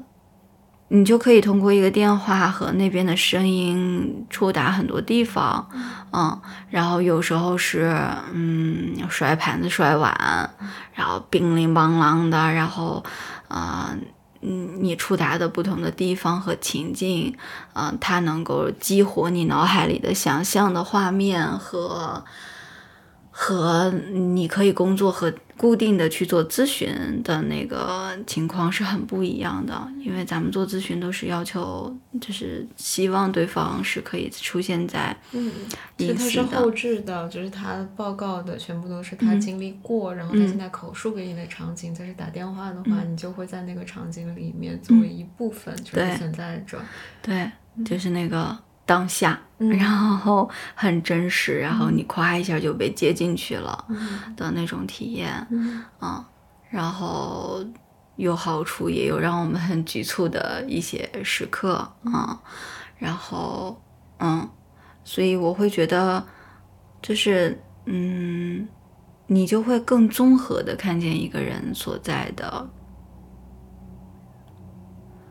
环境、情境，或者是他的方方面面，嗯，然后有时候他本身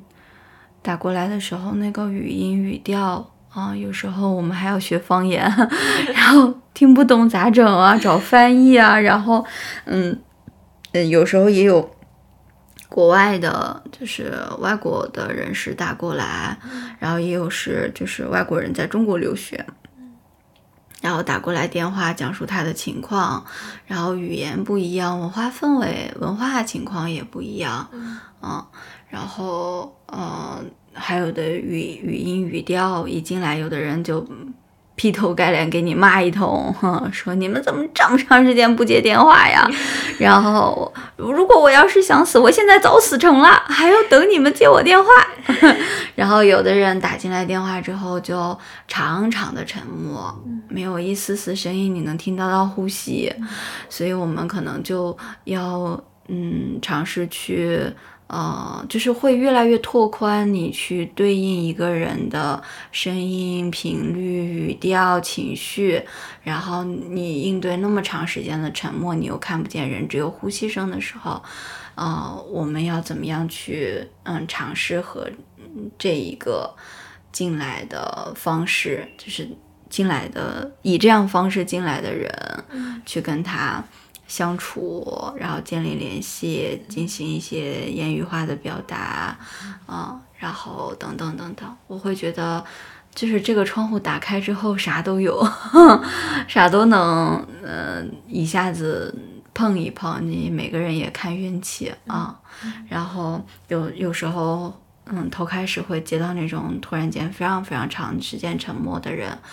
啊，就是接线咨询师会当下会非常慌，会报危机，会如何如何，因为他发现他如何提醒对过都没有声音，嗯，然后也有的嗯咨询师也会非常碰撞他自己，他就觉得一个人可以沉默那么长时间是心里有事儿，然后他自己脑海里有好多东西出来了，但他就能待得住，所以就是不一样的接线咨询员在那个当下所。能够反观到的自己也会很不一样。嗯。嗯，你刚刚好像想说话，没有，就是我我只是想说，不同的人就是就是每一个都是一次就是很独一无二的配对，然后会产生不一样的化学反应。嗯嗯是，然后嗯还有就是就是嗯，电话那一端，我们不仅仅是关于人、地方、情景、声音，嗯，情绪这些进来，还有一些是关于时间、节气、社会事件的，嗯，背景下进来的，就是那个时间点也是一个因素，嗯，比如说。呃，现在秋秋秋天马上就要开始落叶了，我心里就开始紧张。我的抑郁症朋友们、来电者们，可能在这个时候就要经历新一轮的。呃，困难时期，然后呃，这种抑郁的低沉的电话就会来的更多，然后春天的时候可能就会有更多的那种，就是突然间急性发作呀，然后来了之后认知呃功能啊，呃见识检验能力呀，会会需要去考量的，人也会变多，它分不同的季节，还有就是呃清明。会以哀伤作为主题，那一段时间大家可能会触发一些什么，然后。元旦和春节两个过年，嗯，不一样。元旦的时候，啊，我们自己也干这事儿。元旦的时候复盘嘛，复盘自己一年下来有没有成功。然后，那热线经常在元旦的时候遇到很多投资失败的人，觉得已经背了这么大的债，他自己没有办法去做这个回还，所以他会觉得。呃，解决方式可能只有死路一条，嗯，然后，嗯，那到过年过节的时候，可能是催婚、催娃、催一切，然后他要从一个城镇里的那个，嗯，什么。什么 Jenny，然后回到乡村当淑芬儿，然后他要去经历那种文化之间的就是嗯冲突，或者是等等等等的这些，那这是春节的时候容易遇到的议题和情况。然后还有就是类似于高考，高考前是焦虑的父母打来电话崩溃了，觉得孩子不上进，怎么怎么怎么办，蛮难以接受接受孩子可能考不好的这种情况，所以打来电话。啊，获得帮助，获得支持，然后也有一些情况是高考之后的离婚潮，总算孩子养出来了，我们要离婚，但是我们怎么跟孩子讲呢？如何如何？所以就是不同的节气、不同的日子，还有一些周年、周年性的一些重大的事件，可能就会有不一样的人会激起不一样的体验，啊，有。嗯，就是咱们当时疫情的时候，有好多人有那种突然被封控的那种呃人身呃安全上的一些这个过往的历史，那他有可能在啊类似的那种时间节点或者事件发生的时候，会第一批先恐慌起来，嗯，所以我会觉得，嗯。就是有一个人个体的具体的东西，也有一些这个共性的，或者是嗯时间周期嗯上的内容。然后你既有宏观可以观察到的视角，也有微观的具体到个人的一些视角。嗯，而且虽然这些就是都是咨询室里面。嗯，我们一定会嗯。碰到，然后会去处理的议题，但是绝对不会像我觉得相比起来，热线绝对是时效性更强很多很多，而且你会作为一个参与者的视角去参与到嗯。嗯这个这个事件发生的当下，以以以以就像你刚刚说的环境的形式，好像以时间的这件事情的发生的开始、中断和结束，嗯的的的不同的时间节点，都会去以更参与的视角。嗯，加入到这些这些这些发生发展的过程当中去，对对，还有的时候就是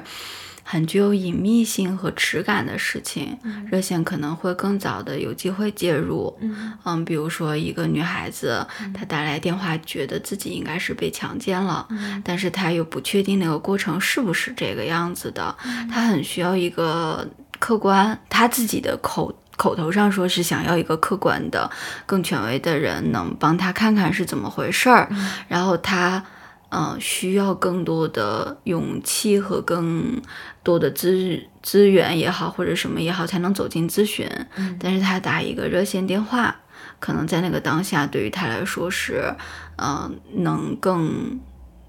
快速，不是就是更及时，在他那个经历了这些事件之后，觉得最。无助、没有方向、不确定，然后各种挣扎和矛盾的时候，嗯，一方面热线有它的匿名的好处，另外一方面它。嗯，打个热线的那个成本并不高啊，所以在那个当下，我们其实就有可能还处在他可以去报警、可以去留取证据啊，然后可以啊鼓励他去为维维护自己的权益、勇敢一点点啊的那些时刻做一些事情。嗯，所以就是那个时间感，嗯嗯，会。更现场一些，嗯，但是我可以想象很多，就是我在想，嗯，比如说在你们团队里面，作为接线员的这一些呃人，其实多多少少在其就是在在热线之外，他肯定也是专业从业者，他也是心理行业的从业者，以这一种方式或者另外一种方式，但是对于他们而言，其实参与热线工作，它不像是比如说我在机构或者是高校。兼职做咨询师可能会有一些些的区别，或者是说不同的，比如说设置啊，或者边界呀之类之类的。嗯，但是参与热线一定是一个非常非常不一样的体验，因为就是不会有其他的咨询师任何一种设置下会让你以这种站在暴风眼正中间的方式去去去去做危机的处理和和干预。我觉得对于热线员来说，我是。就是对于接热线的心理从业者来说，肯定也是一个很挑战和很需要适应的过程吧。对对对，哦，对，这就是我喜欢的热线这一头儿。刚刚说的是热线那一头的人，然后热线这一头的人也让我觉得非常的有意思，然后可爱，然后且我也很沉醉。嗯，对，然后嗯，就是就是你看。热线的那一头呢，嗯，大家的反馈会很不一样，嗯，然后可能会，嗯，经常收到感谢信啊，然后会，嗯，在很多时候用特别可爱的方式表达他们对热爱热线的那个感谢，嗯，就就是比如说，啊，会在中秋的时候大过节，然后在热线公众号的平台后台问说。热线能够接受捐款吗？我很想做公益，我认为热线很有意义和价值，我可以来捐款吗？然后你想想，他是在一个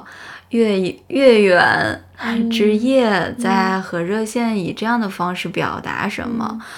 我我其实都能有那个画面啊，然后同时你也能看到在各种平台大家去做这种呃彼此的推荐呀，然后有时候也能收到很多就是嗯青少年同学的感朋友的感谢，可能就很有他们那个年代的特点，写出来的信很长，然后你会看到他所有的心路的过程，然后有好多时光荏苒呀，然后那种就是很华丽。的词藻，但是在那些词藻的背后，你能感觉得到他在很努力的用文字去渲染他自己想表达的心情和感谢，嗯，然后，嗯，然后，嗯，所以就是，嗯，电话的那一端，你会觉得。嗯，不同的人去使用热线，然后他们的当下，他们的暴风眼，无论是在暴风眼，还是台，嗯，那个台风尾，还是呃一个嗯复杂性创伤的个案，如何如何，就是好像什么样的人都会遇到啊，当然也会遇到一些。性骚扰啊，然后故意打电话过来跟你唠嗑呀，我就是测试一下你们电话能不能打通呀，啊，这样的人也有啊，然后所以，嗯，在面对这些的时候，电话这一端。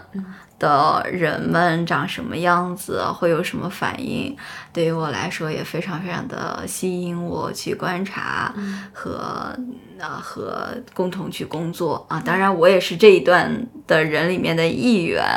然后会在后台做危机的响应啊，会做很多组织管理的工作啊。但好像啊，能够看到嗯大家的反应，真实的一些这个。嗯，在提供服务的过程当中的一些反馈，嗯，体验，嗯，对于我来说也非常非常的宝贵，嗯，然后就是，我我我印象很深刻的是，这边的人是就是热线这边的人，就是接线的人。从疫情的时候不是才张罗开始嘛，头开始就是自个儿，咱们自个儿上嘛，哈哈，那就没什么可说的了。然后在疫情的时候，就会觉得那些志愿者，包括督导，就是大家真的是在一个众志成城的那种氛围下，嗯，在共同去做事情，用爱心、用专业去提供一些。嗯，可能为社会啊，为周围人提供的那个支持啊，然后那个时候你会发现，嗯，那些志愿者他们也都特别可爱，然后也特别的嗯具体，嗯，然后有的是嗯夫妇，就是那种。呃，妻子是中国人，然后丈夫是加拿大人，然后嗯，他们俩就配合，妻子接白班，然后加拿大的呃丈夫接晚班，然后疫情时期对疫情时期对，然后嗯家里还有嗯两三个宝宝，然后嗯。接线员还怀着孕，然后但是在那个过程当中，你能感觉得到，好像国籍、国界和就是嗯为谁服务、用什么语言，在那个当下都是可以，嗯。被不被那么重视和就是强化的一件事情啊，就是大家在那个时候可以做一些什么事儿，用专业来说话啊，来提供服务。嗯，然后还有就是，嗯，志愿者小朋友啊，为了接线，觉得没有那种私密的环境，因为当时还是非常需要这个接电的过程当中是隐私的。然后他没有自己独立的空间，时候也很难 找到一个对对啊，很难。然后又又很难有自己的空间，家里也比较紧凑，所以他选择的方式就是晚上去车库值班，然后自己带上小马扎、小板凳，然后呃灯，然后电褥子，然后热水杯，然后去到一个车库里跟我确认好，你看这样的环境行不行？然后他就晚上的时候固定在车库去值班。啊，然后你就会觉得，其实大家仅仅是为了遵守一个伦理，嗯，然后就要去腾挪这些，然后你觉得既被感动，又觉得嗯特别可爱，然后这种情况就是真实发生的啊，然后每一个人都投入了很多的热情和时间去学习呀，做准备呀，嗯，包括督导每天也是志愿的。呃，一来来两三个小时，然后大家去做个案的讨论、演练、准备，嗯。关键是那个时期，就是那个时期让我曾经觉得，就是现在回想起来觉得很心动的点是，就其实那个时候除了一腔热情，其实我们什么都没有。对对，没有钱，没有制度，没有体系，没有薪水，什么都没有。对，嗯，但是就是。嗯，你不能说那个阶段是完美的，但是那个阶段大家确实是为爱发电，靠一腔热情把把这条热线从那个时候承载到了，一直到它可以变得职业化的那个阶段。对，嗯，对对对，所以那个时候有那个时候独特的地方吧，啊，但凡时间不一样。情境不一样，它可能也不会发生，嗯。啊，所以就是应运而生的一个一个时期，也挺令人怀念的，啊，然后嗯，后面呢，就是当它变得更职业的化的阶段，我们的热线量也上来了，危机量也会随 水涨船高，所以你会发现咱们的就是团队的成员，接线接线咨询师、接线咨询员，可能会在那个当下。也会经历各种各样的挑战啊，他会有自己做的挺成功的时候，美滋滋，然后更多时候是，嗯，翘腿肚子打摆子，然后就在那儿紧张半天，腿都伸不直，啊，然后会发现一通危机电话接下来，啊，一宿没有喝到水，四五个小时，然后站起来的时候腿都是麻的，要反应好半天才有机会能站稳，然后。嗯，还有的时候就是，嗯，他接完了他的电话，然后其中有一个电话非常的触发他，但他没有意识到，等他下了他的钟啊，下了他的值班时间段，然后他发现。自己捧着一堆超市的膨化食品，咣咣往嘴里塞，边塞边没有意识，然后觉得就是塞的过程很解压。但是当他塞到一定程度的时候，突然意识到，喂，我在干什么？嗯，然后他好像在通过这个就是咀嚼和这种膨化食品的塞入，能让自己代谢一些那个他在接电话的过程当中所体验到的情绪和没有能够。抒发出来的东东西啊，所以就是，嗯，你会发现在电话这一端的人。嗯，大家是有武装的，所谓的武装就是专业武装，对吧？我们可以待在一个咨询师的套子里面，可能我做了我的转介，我如何如何如何了，然后我知道我的边界，我就只当个篱笆桩，或者是如何如何。但是其实，嗯，大家理智上都知道这些，但我们也不得不意识到，我们自己是一个具体的真实的个人，所以。又会非常非常的深刻的、清楚的知道你的情绪没有到那儿，你自己的身心反应啊也在随时的波动和变化，所以嗯，大家也不得不要去面对说，嗯，当接电话的时候过度消耗了怎么办？当接电话的过程当中，嗯，卷入度嗯太高了怎么办？当接电话的过程当中，啊。就是消耗和那个紧张感爆棚了，怎么办？嗯，腿肚子腿肚子到第三天还在抽抽筋怎么办？嗯，所以就是针对这些，我们也会就是热线本身也会想很多办法。嗯嗯，就是呃，一方面肯定还是要把专业武装给搞起来，所以会请很多呃专业的老师啊，然后包括呃。就是我们作为一个，包括我们作为一个常住在热线的人，就是假设是我，嗯，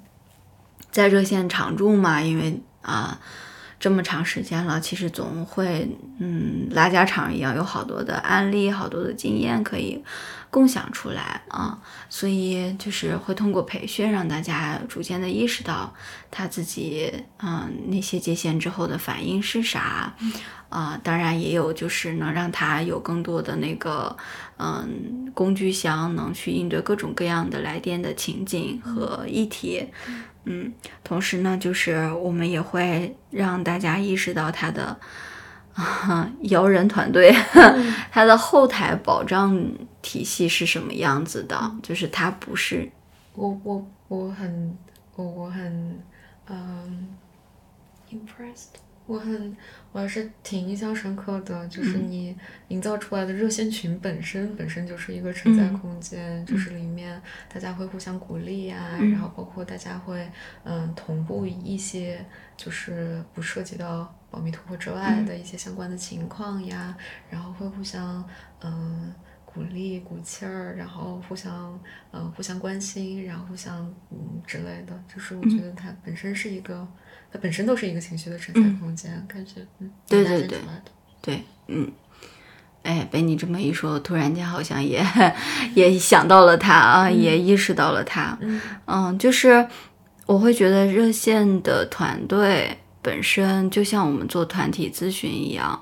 嗯，本身这个团体成为一个团体，以及这个团体本身有那个安全的情绪消化的彼此支持的氛围，没有那么多的评价，然后大家知道在这里怎么样去表达，怎么样给予彼此支持，就是它成为一个团体有意义的团体的时候，那个功能是可以透过其中的个体。传达给来电者的，然后来电者也会把整个启明灯当成是一个统一的依恋对象，体验到它的稳定，体验到它没有那么多的评价，体验到它的安全感和稳定感。所以就是我我自己个人还是比较喜欢，或者是嗯，我个人是非常非常在意一个团体的建立，一个团体氛围的形成，团体文化和它的归属感。嗯，价值感的那些部分的，嗯，然后有时候就是会用一些我们团体咨询的方式和方法，在本身的这个团队管理和日常文化的活动里面去，啊，所以我觉得，你看咱做咨询师，做团体咨询也好，个体咨询也好，都是可以和自己的日常工作去打通，嗯，然后我挺喜欢，就是。一个团体本身成为一个好的团体的那个过程所带来的意义，嗯，和价值的，嗯，我觉得这是在最开始的时候，你们，呃。我我我已经不不是很记得你们最前期的情况，就是允不允许告诉来电者，可能当时也是一些嗯具体的个案里面的伦理讨论里面讨论出来的。刚开始好像是我们是不硬性规定不介绍。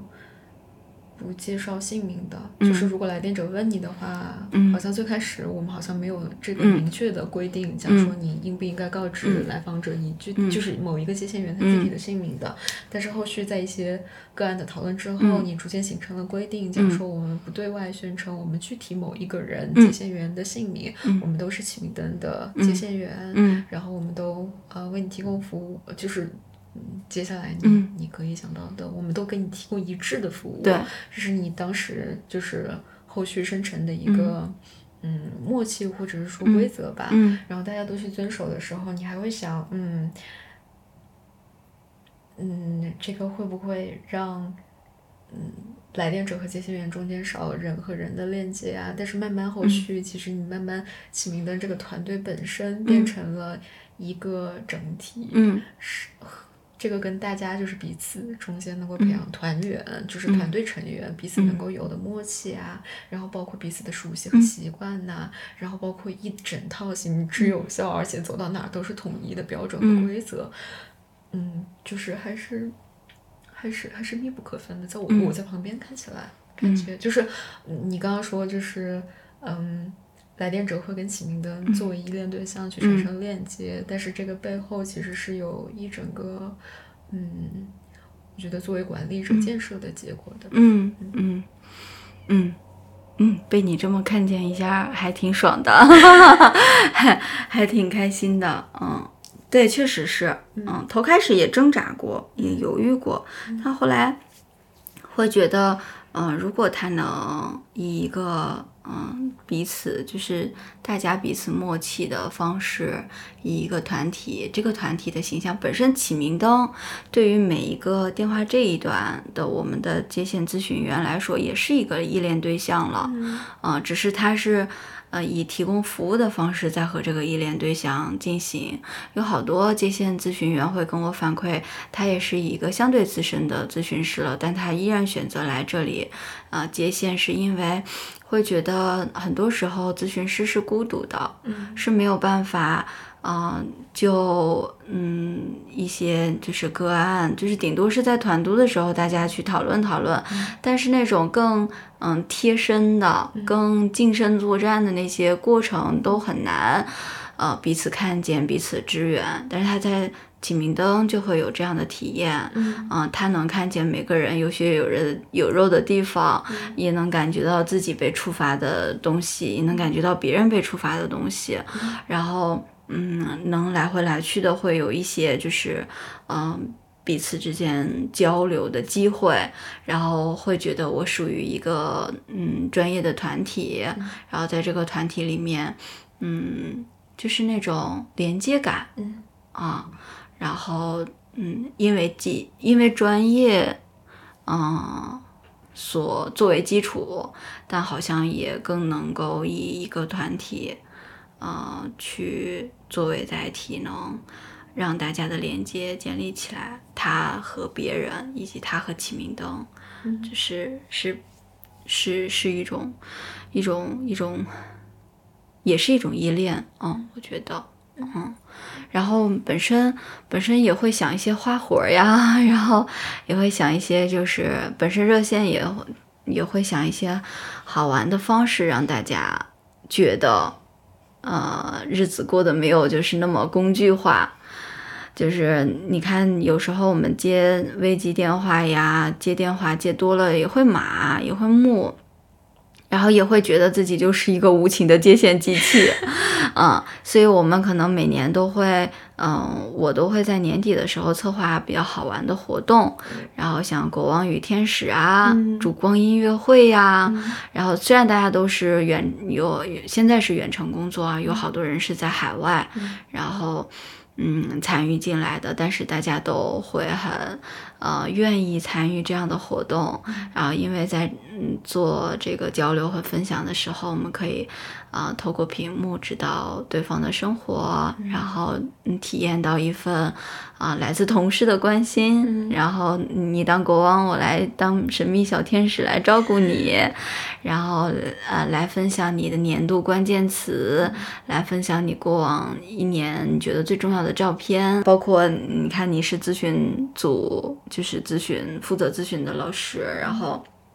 我就会经常想办法要把你推荐过来，然后作为转介的资源给大家，然后去给启明灯这个团体本身去传资源，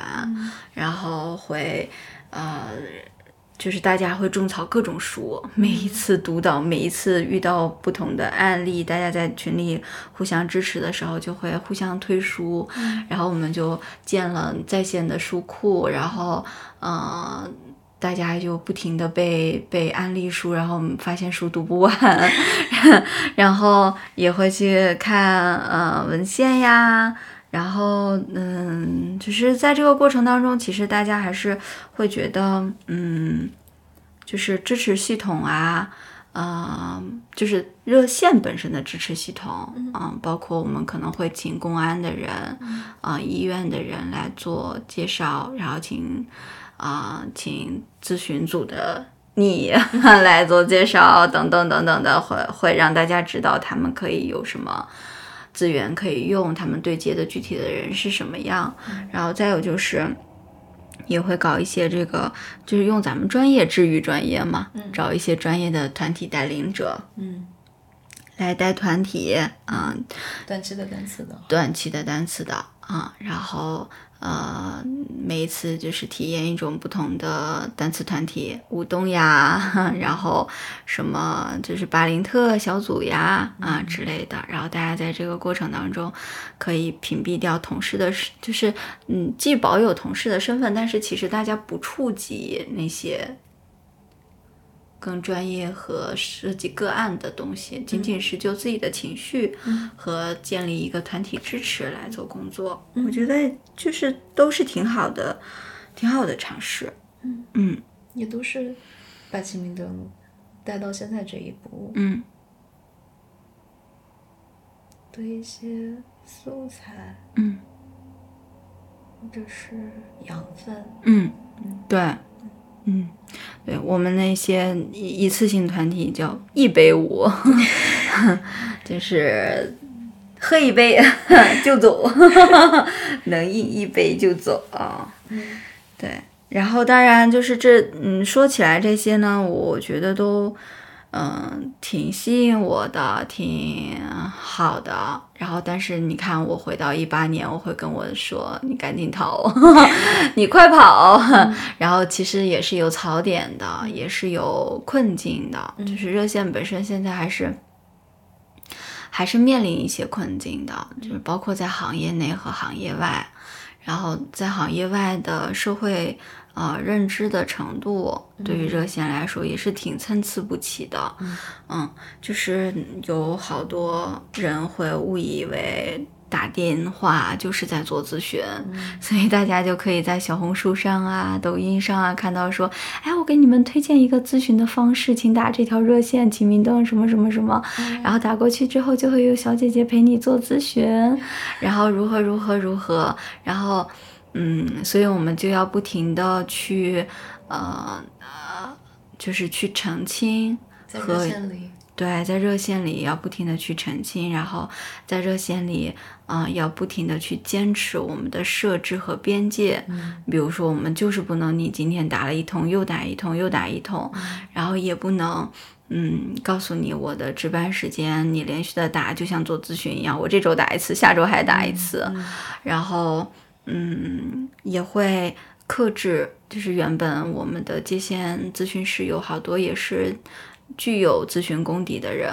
但是他可能会知道。这不是热线里可以做和该做的事儿，那些扒开皮、开一刀，然后不给人家缝合，又没有那种定期相见的更安全的机制的保护下，我们不做这些事情，我们就会非常非常努力的去坚持住，然后在这种一次一次的彼此的试探和拉扯里面，啊，也会希望能日渐的让。大众或者是打来电话的来电者学习和经验到，嗯，热线是一种区别于咨询的服务方式，嗯，啊，他每次可以做情绪的，呃，支持，然后每次可以帮你做一些初步的探索，然后也会做一点点急救，然后资源转介，但是能做的也很有限，嗯，就是这个样子，然后还有一些。嗯，人会误以为热线可以，就是呃，热线啊打电话就是嗯嗯啊啊，说哎呀，有一个小哥哥，他水平一点也不好。他就是在那儿嗯啊啊呀，然后啥也不说。我问他我该不该跟这个渣男分手，他也什么都不给我建议啊。他们好像就是要躲避责任、逃避责任。我相信这些部分的误会，其实咨询师也在不断的经历。嗯。只是因为热线，呃，接触的人会更加的没有筛选，五花八门。嗯，他可能会投注的对于咨询心理服务的那种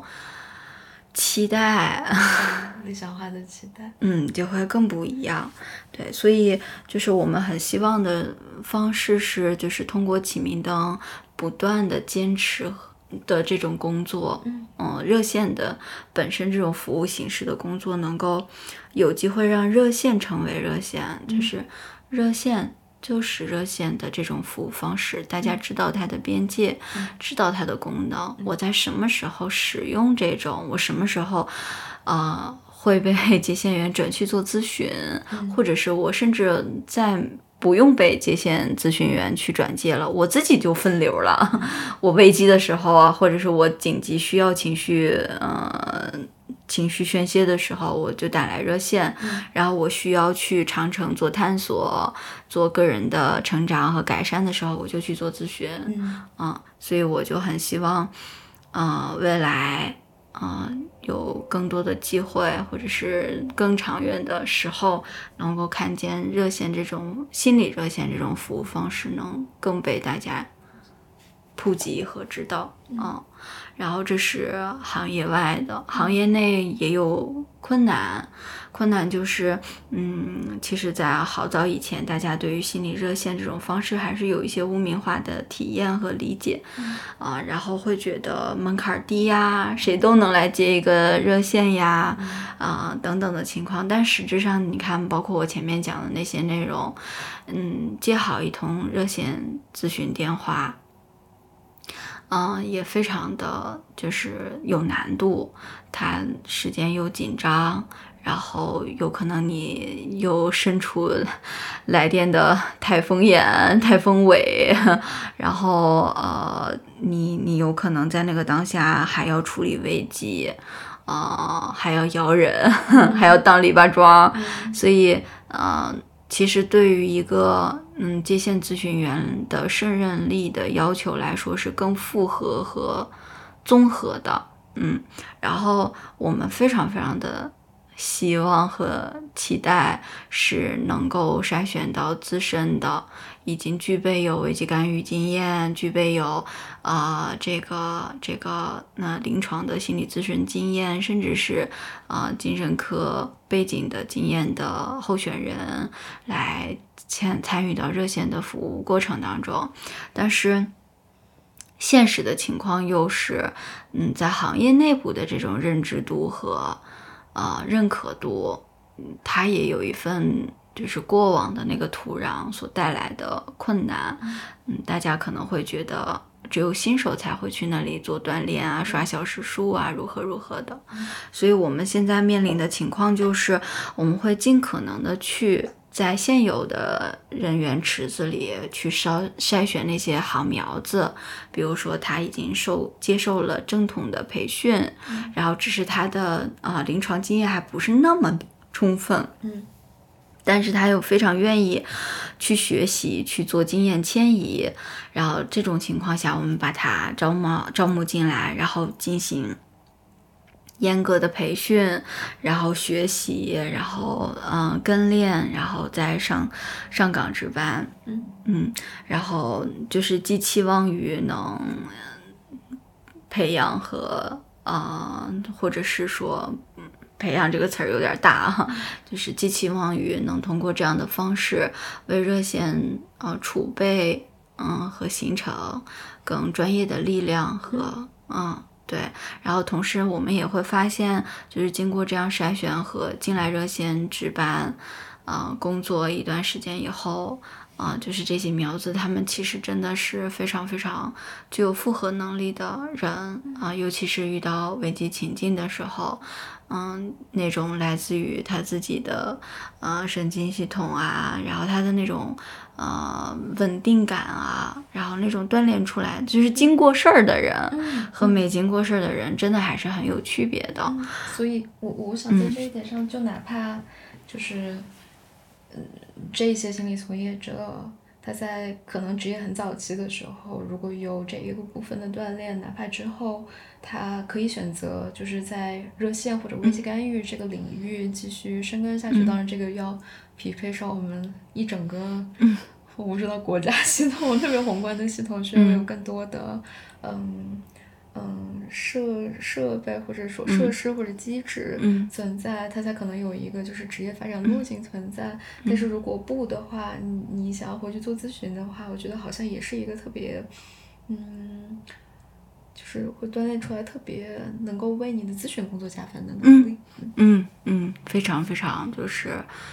呃，也有很多就是已经成为督导的呃人，他会。来这里接线，然后接线之后，他会觉得他的真实反馈是，他会觉得他能够，呃，更多维和更多元的看见和理解到，嗯，就是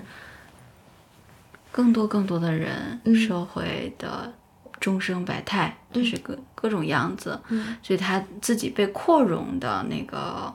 概率会更高，嗯，扩容的空间也更大，嗯，然后所以在这里就是会觉得还是很欢迎，啊，就是对于扩容感兴趣，对于嗯热线感兴趣的，然后具有一定资质或者是你自己觉得这一些部分是有价值的人能加入进来，嗯。啊。不然，嗯，对对对，有，嗯，想要锻炼自己实际的，比如说接触终身百态，嗯，有要求或者有追求的咨询师啊，成熟的有经验的咨询师是友好的，你有可以获得和学习的地方。然后对于呃新手的咨询师，好像我觉得听你说下来，也并不是说，嗯。当然，我们都希望能够有一个现成的合作者。我猜不仅是心理行业，可能所有的公司也都是一样的吧。但是你也特别准，其实已经心理准备好了，面对一个现实是讲说不可能哪儿有那么多就是直接上手就会、上手 现成就能用的人。但是如果你有嗯想要学习、想要锻炼，而且他是愿意做的的心，哪怕你是新手，你也嗯。你也其实，呃，能够在热线找到一个匹配的培育系统，能够让你去经历，然后让你去锻炼，然后让你去呃循序渐进的能有一个上手的过程。是的，是的。然后我觉得，嗯，其实还是有很多这样成功的尝试。嗯。然后有好多，嗯，当时是新手的咨询师，然后过来呃接线，然后他们接线到一定程度的时候，觉得哎想要去个人职业呀或者怎么样，会回去。但是我们有候鸟现象，嗯，就是他出去了一段时间之后，他还会回来，然后他会很怀念有团体作战的时间，然后他会怀念这嗯这样每一周定期的框架去嗯学习、去督导、去跟工，就是热线个案工作的那种感觉，然后他甚至很怀念嗯这里的团队的氛围，嗯。所以呢，就是后来我们就把这个现象称为“候鸟现象 ”，就是每一个嗯离开，就是暂时不在热线提供服务的人，对于我们来说，就像是嗯大家的情感里也像是说他嗯去到另外一个地方栖息，嗯，但他随时可以回来，然后大家的反馈也是这个样子的，就是会觉得。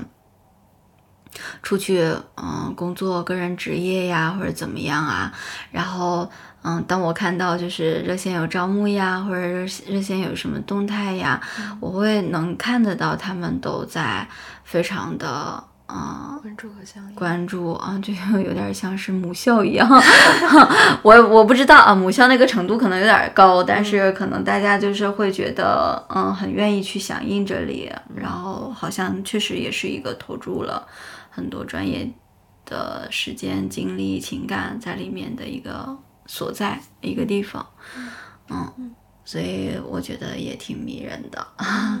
对，所以为啥想逃也逃不开，对，所以就是有有好多东西是慢慢建设出来的，但是好多也是。感觉时间作为催化因子在中间有起作用的，嗯，所以现在你有你在不断的吸收新鲜的血液，但是你也有很多有好的体验的，嗯，老的曾经的团队成员还愿意再参与进来，那你作为整个团队和系统，你都会变得更夯实一点。对，嗯，对，挺弓箭的，挺。我觉得有时候我都有点担心他会不会是会是一个乌托邦，短时间的存在，后面就不在了。因为有时候会觉得他挺好的，嗯，然后那个好的部分让我觉得有点不真实，嗯，但其实又会在很多瞬间一下子被抓回 现实里面去，觉得哇，好抓狂啊，受不了，嗯，所以。还是回到咱们故事的开头，如果我要对一八年的自己说的话，就是要跑赶紧跑，一头扎进来可能跑不了了。